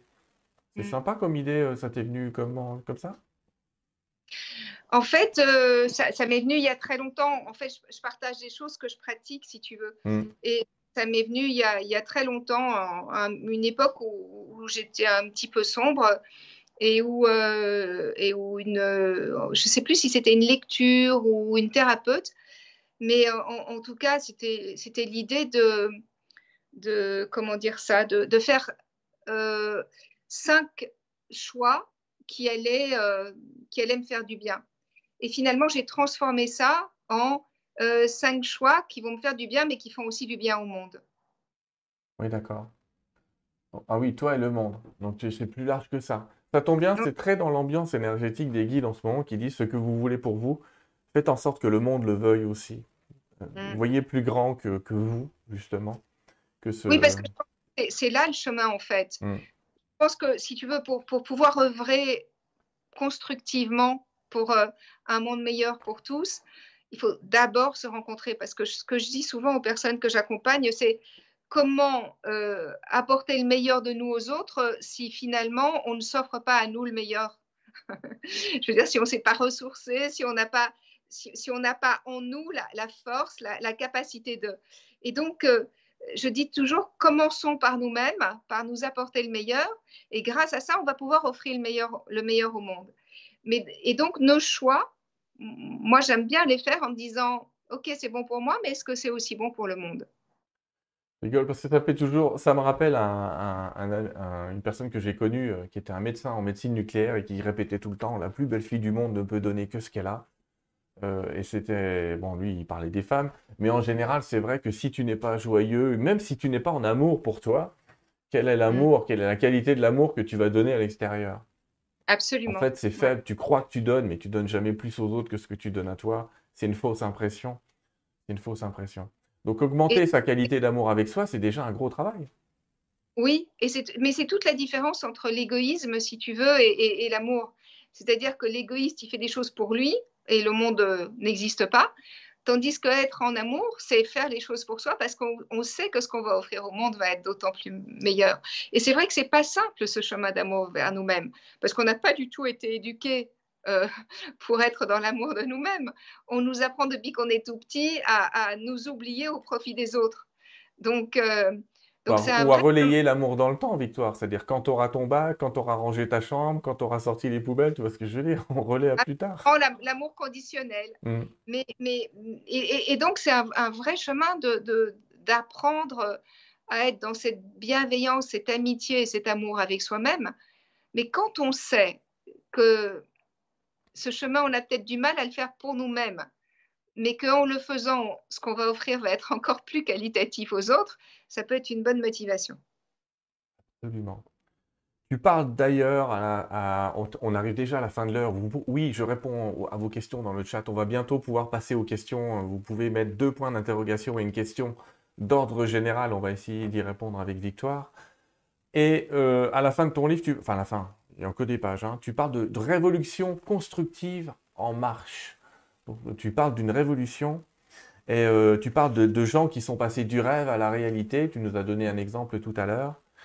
Et euh, en fait, ton livre est une invitation à ce que chacun fasse sa petite révolution, mais chez lui, dans, son environnement proche. Et, toute l'idée du livre, c'est vous n'arriverez pas à changer le monde, mais vous pourrez peut-être changer votre voisin, vous pourrez peut-être changer euh, un morceau de la rue, vous pouvez peut-être installer un panneau quelque part. et tous ces petits gestes. Tu as un autre exemple en tête ou, pas? Et l'idée, c'est vraiment de ne pas vouloir changer le voisin, mais c'est d'être un exemple. C'est vraiment la, phrase de Gandhi que j'adore, mm. que je trouve tellement essentielle, qui est Soyez le changement que vous voulez voir advenir dans le monde. Moi, j'aime bien celle de Rampa qui disait Mieux vaut allumer une chandelle que maudire l'obscurité. Oui, c'est tout aussi magnifique. mais vraiment, euh, soyons ce que nous avons envie de, tu vois, de, euh, persuader ne sert à rien, en fait. Moi, je l'ai observé. Euh, parce qu'au début, on a toujours envie d'un petit peu convertir, j'ai envie de dire. Il y a très longtemps, j'étais un peu comme ça. Aujourd'hui, je n'essaye plus de convertir, juste je suis. Patrick Burenstenas, qui aime bien la langue des oiseaux, a l'habitude de dire convaincre, c'est vaincre un con, donc ça ne sert à rien. Euh, on n'est pas là pour convaincre ni persuader qui serait percé à l'intérieur, mais mm. peut-être effectivement informer, montrer, démontrer peut-être. Euh, démontrer, c'est montrer en démontant autre chose, euh, j'allais presque dire. Et finalement, tu nous invites à démonter une ancienne réalité, à s'apercevoir qu'elle n'était peut-être pas sur des bases si, si fiables que ça, et se créer sa réalité. Oui, et, pour moi, c'est l'éducation et la connaissance qui va vraiment faire évoluer le monde. Quand je dis éducation et connaissance, je ne veux pas dire devenir des, savants, euh, je veux juste dire s'informer. Quand on se pose une question, aller chercher les réponses. Et essayer de ne pas interpréter, de regarder les choses vraiment dans, le factuel, dans, ce qui est... Parce que l'interprétation, on peut la faire aussi en fonction, tu vois, de nos, de nos vulnérabilités. Si on a un petit noyau paranoïde, qu'on est méfiant et qu'on a peur, on va interpréter l'information différemment que si euh, bah, on est plutôt bien dans sa peau et, et qu'on n'a pas peur. Oui, je comprends, je comprends cette histoire-là. Alors, pas peur, euh, pas peur ou qu'on n'est pas pris au piège, ouais. Oui, quand je, quand dis pas peur, je veux dire quand on n'est pas phagocyté par la peur, quand on n'est pas emprisonné dans la peur. Comme je le disais tout à l'heure, la peur, c'est quelque chose de normal. et heureusement qu'elle est là, elle nous permet de survivre à certaines situations. Mais, mais ce qui est important, c'est qu'elle ne dirige pas nos vies, en fait. Oui, on, est d'accord. Et, c'est, oui, oui, c'est même profondément d'actualité. Merci Victoire pour cette première partie d'émission on a Avec joie. Effleurer vraiment le livre, je suis moi-même frustré parce que je ne peux pas aller partout dans toutes les profondeurs de ce livre que je vous remonte, les amis. Si je change, le monde change, donc aux éditions Pygmalion, que vous trouverez partout dans toutes les bonnes bibliothèques. Vous n'êtes pas obligé d'aller dans un magasin qui commence par A par Internet. Vous pouvez aller dans toutes, euh, dans toutes les bonnes librairies l'acheter. Il n'y a aucun souci. Il n'y a aucun souci. Et j'en profite peut-être juste pour dire euh, à, tes, à, tes, auditeurs que si certains ont envie de l'acheter, d'avoir une dédicace, euh, moi j'ai créé un. Soit ils m'envoient un mail sur les réseaux sociaux et je leur enverrai une petite dédicace à glisser dans leur livre, soit euh, j'ai créé une alliance avec mon petit libraire, avec mon libraire. Et, et en fait, il, il, envoie les livres. Je vais faire une dédicace chez lui et il envoie les livres. Et il est où ton libraire? Il est à côté de chez moi à Paris. Euh, il est. Euh... Faudra que tu me donnes l'adresse. On essaiera de la mettre en dessous de, en dessous de, en dessous de la vidéo. Je vous ai déjà mis des liens, les amis, mais on, essaiera de remettre cela. Et il suffit d'aller sur le site et de dire j'aimerais une dédicace de l'auteur. Et du coup, il, euh, il m'appelle et je fais un petit. Et, il envoie.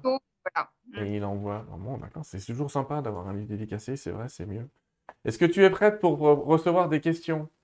Bien sûr, avec joie. Donc, euh, J'espère que je vais être à la hauteur. moi aussi, parce qu'il faut que je les sélectionne. Je vois des gens, il y a eu des, rageux. On sent qu'il y a des gens un peu énervés en ce moment par tout ce qui se passe et je le comprends, hein, c'est compréhensible. En tout cas, ce livre qu'on a effleuré vous donne plein de, plein de petites astuces pour, euh, pour être très naturel, pour, être, euh, pour redevenir un être naturel, j'allais dire, pour vous sentir un peu plus en symbiose avec la nature tout en restant chez vous et en vous apercevant qu'en restant chez vous et en faisant quelques gestes, vous avez déjà changé pas mal de choses.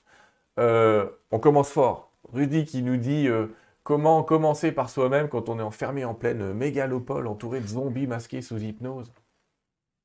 Donc il y a peut-être l'impression que chez elle, toute seule, elle peut rien faire. Je comprends, je comprends très bien, Rudy, ce que vous ressentez parce que je suis aussi enfermée dans une mégalopole avec plein de zombies masqués. Euh, mais je pense que justement, c'est une occasion de se re-rencontrer, de, de ne pas euh, regarder cette mégalopole et les zombies comme, euh, comme, euh, comment dire, comme quelque chose d'enfermant et de dangereux, mais de plutôt se dire de quoi moi j'ai envie et qu'est-ce mmh. que moi j'ai envie de mettre en place pour ne pas être aspiré par cette ambiance, pour ne pas être aspiré par la peur, pour ne pas être voilà, bon, ce soir, par exemple, Macron a parlé à la télé. Euh, moi, je suis ravie de ne pas l'avoir écouté et je n'irai pas m'informer. Euh, ça va venir à moi, j'en suis sûre. Et, euh, et même s'il nous dit qu'on ne peut plus sortir, eh bien, lors du premier confinement, moi, j'ai trouvé toutes sortes de façons d'être heureuse. il faisait beau, c'était au mois de mars, j'ouvrais mes fenêtres toutes grandes, je dansais toute seule. Je, mm. je, je, faisais des, des des Zooms avec des amis, je lisais des livres et j'échangeais avec, euh, avec les gens qui sont en lien sur moi sur Facebook euh, ou sur Instagram. Euh, c'est hyper important de se reconnecter à sa liberté intérieure parce que personne n'a accès à cette liberté-là. Notre liberté est un état d'être. C'est totalement vrai. si tu t'ennuies, tu peux lire le bouquin de Victoire ou éventuellement je fais de la pub pour une collègue à toi qui n'a rien à voir. Mais Patricia Daré a écrit aussi un livre qui s'appelle Survivre dans le tumulte. Euh, et je t'invite à le lire, qui est un bon livre aussi. Il y en a plein des bons livres en ce moment. On ne croit pas, mais heureusement qu'ils ont que c'est devenu à nouveau essentiel euh, les, les livres, parce qu'il y a plein de bons livres et survivre dans le tumulte va t'aider un petit peu à répondre carrément à ta question de manière un peu plus longue. Euh, une question peut-être sur la ténacité et l'envie de ne pas lâcher de la part de Daniel. Enfin, en tout cas, c'est ce que je ressens dans sa question. Comment ne pas se sentir impuissant quand on fait consciemment les changements depuis plus de 45 ans et qu'on constate que le monde, il n'a pas changé en mieux, au contraire? Alors, Daniel, je, comprends tellement cette... Euh, moi, ça m'arrive aussi hein, de me dire... Qu'est-ce que, à quoi ça sert tout ça? Mm.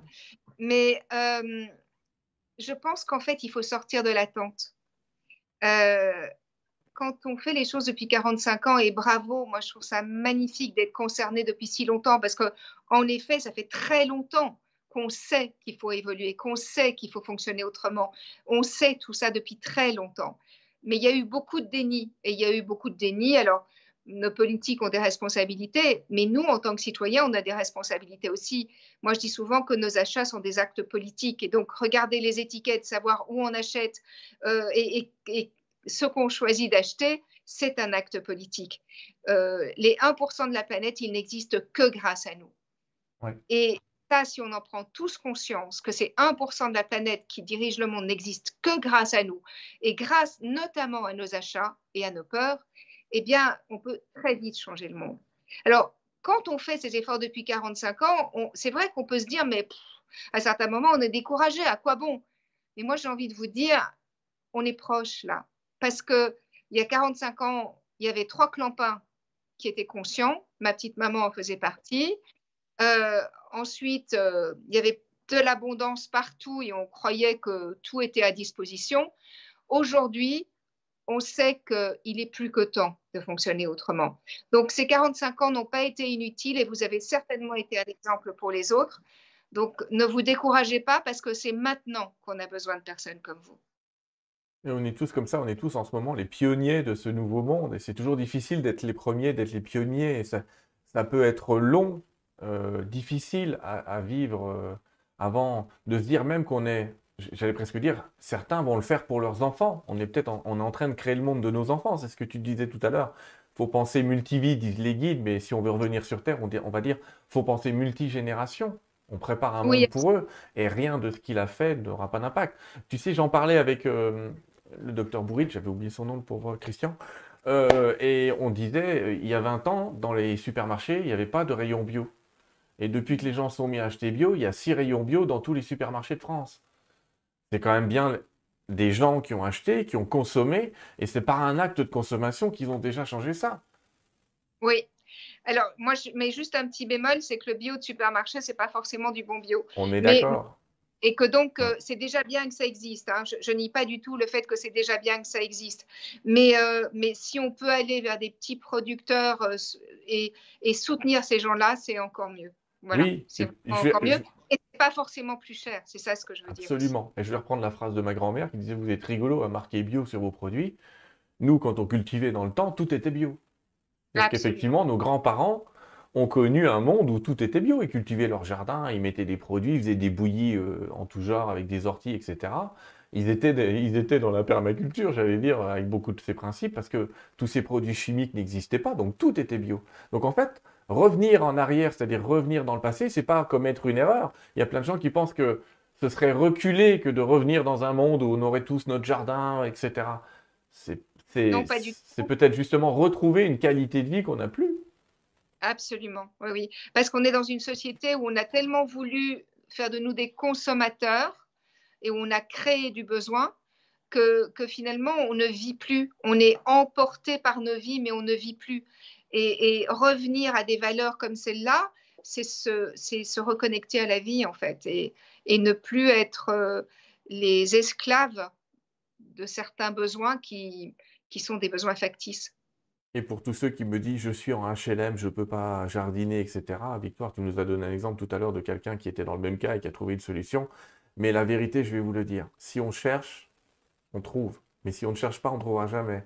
Il y aura toujours quelqu'un pour vous filer un petit bout de son terrain à cultiver. Ce sera peut-être pas à côté, il faudra peut-être faire 5 km en voiture, on est d'accord. Mais il y a moyen. C'est un peu plus difficile en plein cœur de Paris, on est d'accord. Quoiqu'à Paris, ils commencent à végétaliser énormément de toits pour faire des, des plantes, hein, pour, pour planter des jardins. Donc... Oui, et même, même euh, moi j'habite en plein Paris et il y a un petit square à côté. Et en fait, il y a des gens qui ont été demandés à la municipalité s'ils pouvaient utiliser une partie du square pour faire un potager. Et donc, ils ont créé une petite association et cette association gère un petit potager dans le square. C'est l'idée aussi que je voulais qu'on développe un peu avec toi, c'est de dire, parfois on ne peut pas agir seul. Et tu viens de le dire, il y a ce terme d'association. Réunissez-vous avec des personnes qui ont la même idée et créez quelque chose de plus grand. C'est sûr que des fois, quand on y va tout seul, on n'existe pas mais que quand on commence à s'associer à d'autres personnes, même si on arrive à 10 en disant on a créé une association, et ne me dites pas que c'est difficile, j'en ai créé trois moi dans ma vie, et je peux vous dire que ça prend 12 minutes et demie euh, à la préfecture pour créer une association, hein donc euh, ne me dites pas que c'est difficile. Euh, faut, les statuts, il y a des statuts minimums, des choses à créer, mais ça prend pas longtemps.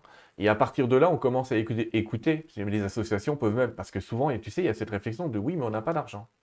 Oui, mais si vous vous associez, les associations ont le droit de toucher des subventions de X de droite et de gauche. Et contrairement à ce qu'on croit, encore une fois, on nous fait vivre dans un monde où on dit qu'il n'y a pas d'argent. Bah, les gens ont commencé à comprendre que quand on, même quand il n'y a pas de pétrole, on en trouve, hein, c'est-à-dire. Mais... Et il y a des tas d'endroits où il y a des subventions pour vous aider à avancer, pour vous aider à faire avancer vos associations. On n'a pas le choix. D'ailleurs, c'est même l'avenir de l'humanité, les associations, parce que on voit bien que le modèle va s'écrouler et que c'est des associations qui prennent la main. T'imagines s'il n'y avait pas eu les restos du cœur aujourd'hui, l'État ne se serait jamais occupé de ces gens-là pour les nourrir. Mon Dieu, et quand on voit aujourd'hui euh, à quel point euh, ils sont nombreux à aller au resto du cœur, même mm. les étudiants et tout ça, euh, c'est vraiment, ça, ça, ça, brise, enfin, moi, ça me brise le cœur quand je vois ça, quand je vois cette jeunesse qui, qui, qui, est obligée d'aller chercher à manger au resto du cœur parce qu'ils n'ont plus de petits boulots et que, et que c'est la misère pour eux, je trouve ça vraiment désolant. C'est assez terrifiant, mais on voit quand même que cette association gère mieux le problème que si c'était l'État. Hein. On voit bien qu'on a, déjà du mal, on a déjà du mal à commander des, des flacons, tu vois ce que je veux dire C'est pas, c'est pas mm. pour commander de la bouffe en quantité industrielle ou faire des ramassés. N'oubliez pas que vous pouvez vous associer, associez-vous, associez vos idées. Vous êtes, vous n'êtes jamais aussi seul que vous le croyez. Moi, je connais quelqu'un qui gère une association depuis chez lui parce qu'il est handicapé. Il a eu simplement l'idée, et c'est les autres qui ont été, euh, j'allais dire, mettre en œuvre son idée à lui. Mm-hmm. Et il est dans son fauteuil. Mm. Oui, et si on ne peut pas créer une association, on peut déjà se regrouper entre amis pour, euh, pour, euh, voilà, pour essayer de, de, l'un cherche ça, l'autre ça, l'autre ça, et, mm. et, on regroupe nos, nos, informations et nos renseignements et on s'entraide comme ça. C'est, euh, c'est, tout est possible en fait. Il faut juste se reconnecter profondément à, cette force de vie qu'on a en nous et, avoir, et, y aller. Oui, j'ai Hello qui m'écrit sur un HLM, on peut aussi faire un petit potager. C'est vrai qu'on voit de temps en temps des petites jardinières pousser. Euh, ça marche aussi, ne hein, vous inquiétez pas, la nature est riche. Nos pensées créées, est-ce que vous pensez que nous sommes les créateurs, les créateurs, les acteurs et les projecteurs de notre monde, dit Daniela?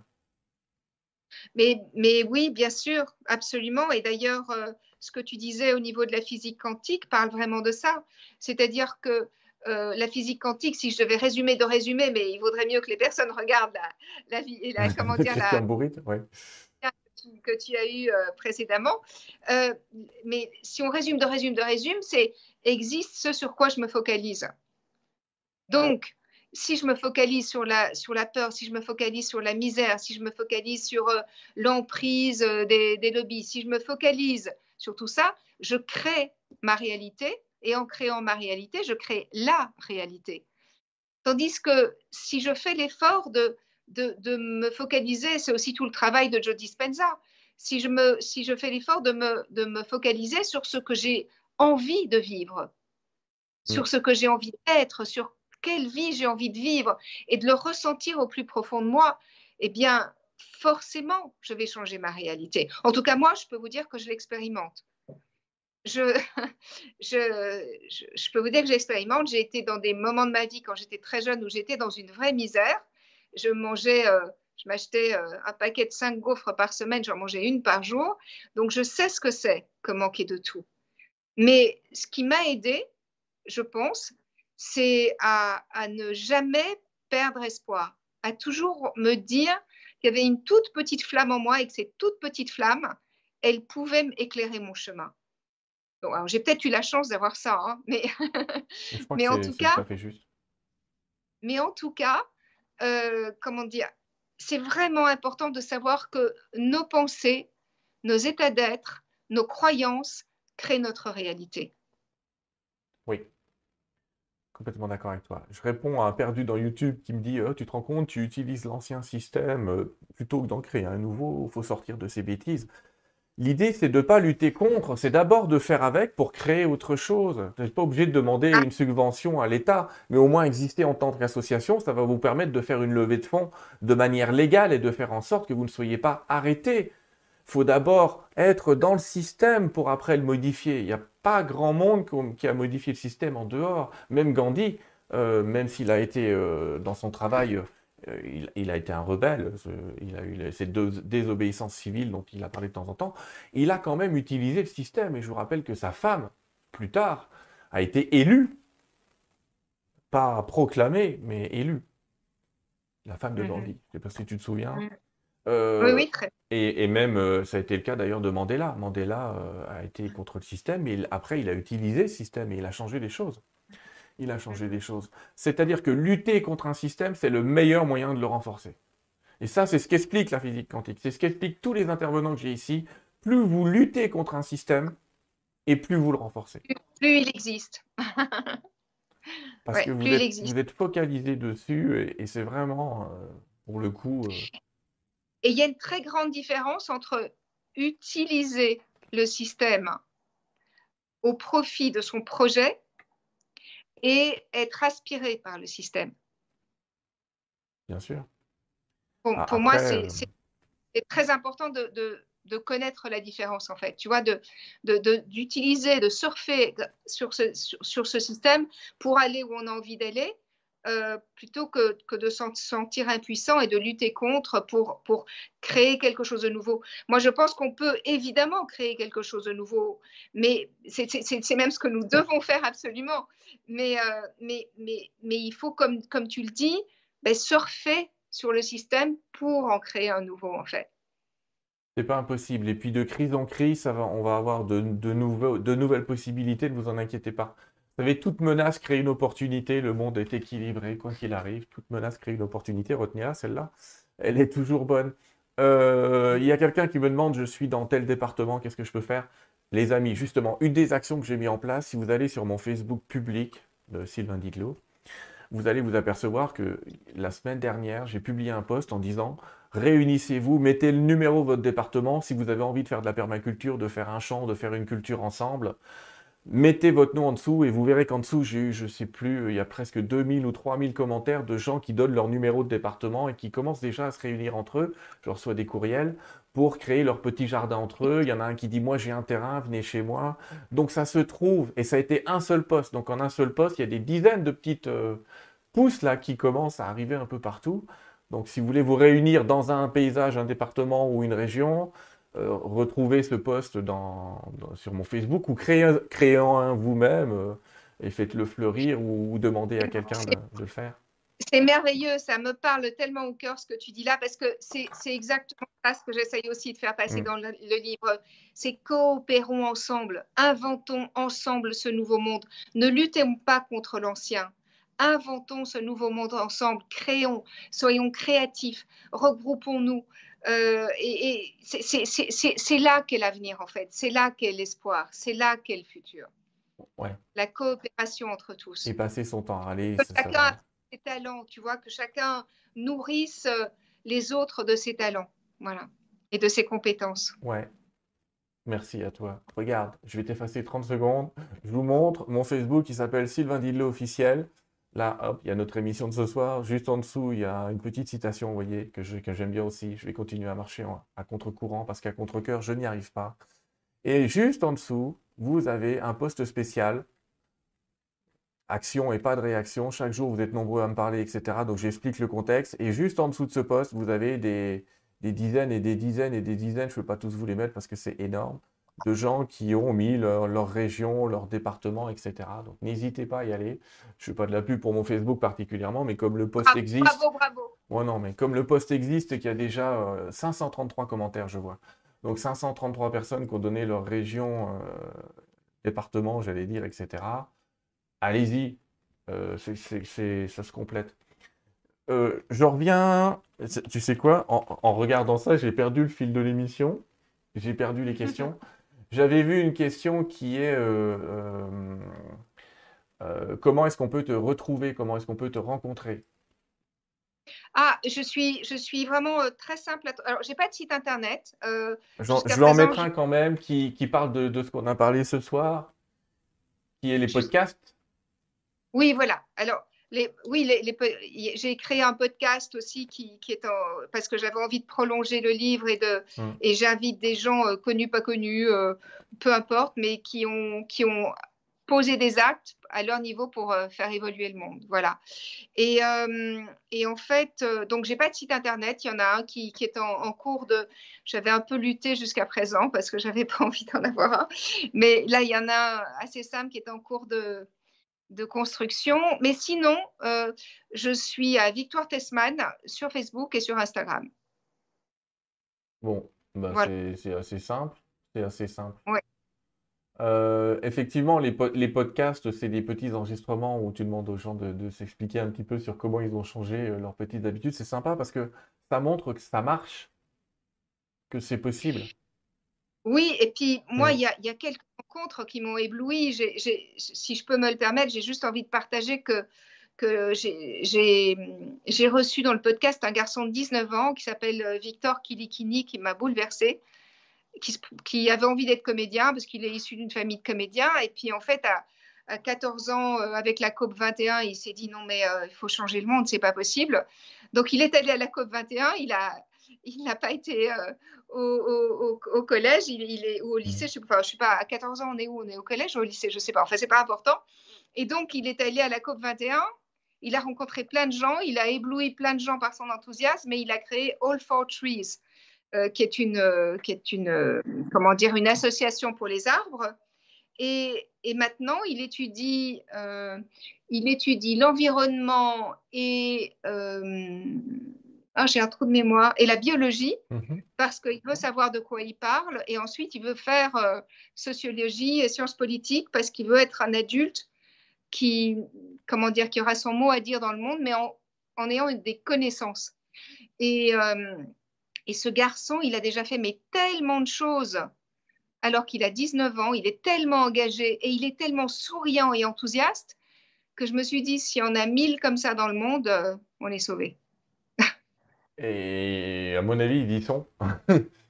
Ah oui, oui, mais je suis sûre qu'ils y sont. Ah mais c'est pour dire, s'il y en a que mille, il y a une telle force de vie et une telle, une telle puissance de vie que tu te dis, mais, mais ça y est, ils sont, et ils sont tellement nombreux. Ils sont tellement nombreux à être dans. Et c'est important que notre génération prépare la suivante, parce que dans la crise qu'on est en train de vivre, finalement, cette crise, elle génère des, des jeunes, entre guillemets, qui se disent, mais moi, je veux pas d'un monde comme ça, donc je veux le changer. Donc en fait, cette crise, elle les, certains les démotivent beaucoup et il faut s'en occuper. N'hésitez pas à trouver un soutien psychologique, les amis surtout. Mais il y en a que ça a hyper motivé pour dire, bah non, Maintenant, effectivement, je, change ce système, j'en crée un autre et je m'adapte. Je m'adapte et j'y mhm. vais. Mhm, absolument. La crise est révélatrice. C'était Patrick Lagadec, qui est un spécialiste de la crise, qui disait ça et qui disait que la crise est toujours révélatrice des caractères. Euh, moi, j'ai envie de te demander, euh, qu'est-ce que cette crise-là qu'on est en train de vivre, finalement, elle t'a apporté à part ce livre? Ah, mais cette crise m'a apporté surtout la confirmation de tout ce que je ressentais. C'est-à-dire que personnellement, je savais qu'évidemment, il fallait faire euh, évoluer le monde, puisque mmh. j'ai grandi quand même avec quelqu'un qui avait cette conscience-là, qui était ma mère.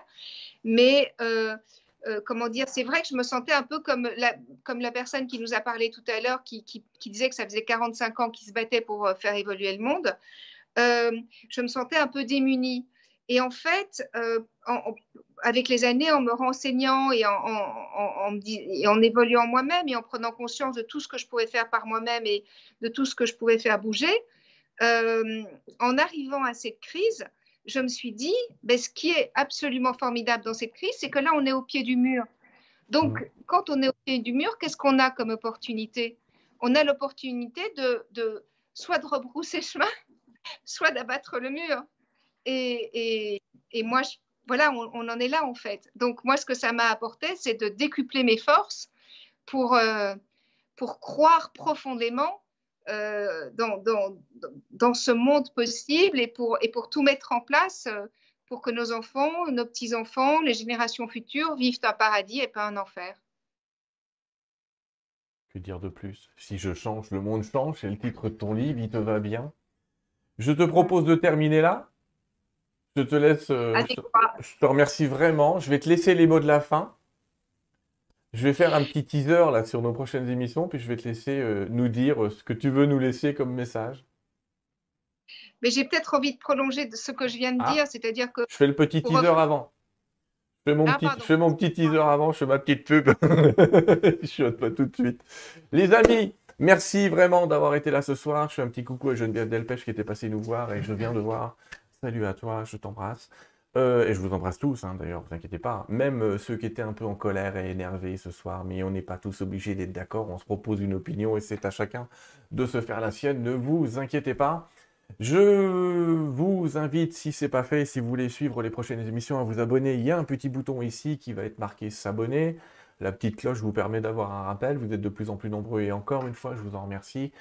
Le mois d'avril est un peu particulier pour moi. Il va se passer plein de choses qui risquent même d'être décalées. Mais en tout cas, on se rejoint fin avril avec deux conférences et vous en avez la primeur Première conférence avec Fabienne Raoul, pas Raoult, il n'y a pas le T, mais Fabienne Raoul, qui est une ancienne euh, dame qui travaillait dans l'ingénierie euh, nucléaire et qui maintenant est sophrologue et qui nous parlera de sa NDE parce qu'elle a vécu une NDE, mais aussi de la mémoire de l'eau. Et puis, vous me l'aviez demandé, mais on a préparé l'émission et ça nous a pris beaucoup de temps. Elle n'est toujours pas enregistrée d'ailleurs, on va essayer de l'enregistrer d'ici là. On va rejoindre Elisabeth de Caligny à nouveau fin avril pour une émission qui va être en deux parties, tellement c'est long, de raconter l'histoire de la vie du saint frère André, qui est un, un, thaumaturge célèbre à Montréal, au Québec, mais que vous apprendrez à connaître en France. Et ça me fait, j'allais presque dire, très plaisir de vous le présenter pour ceux qui ne le connaissaient pas. Merci encore à vous. Merci à toi, Victoire. Et voilà, je te laisse les mots de la fin eh bien, j'ai envie de rebondir sur l'idée tout à l'heure, c'est-à-dire que pour laisser à nos enfants un paradis et non pas un enfer, moi, j'invite vraiment euh, le monde, les êtres à, être dans la coopération, à ne pas voir en, l'autre un ennemi, à ne pas être contre, mais à œuvrer pour. Et je pense que plus on sera nombreux à être dans ce, dans ce et, mm. et pas dans le ou, donc pas dans la dualité, plus on sera dans la coopération, euh, eh bien, plus on aura de chances de faire évoluer le monde vers le meilleur pour tous. Merci de cette belle conclusion. À bientôt.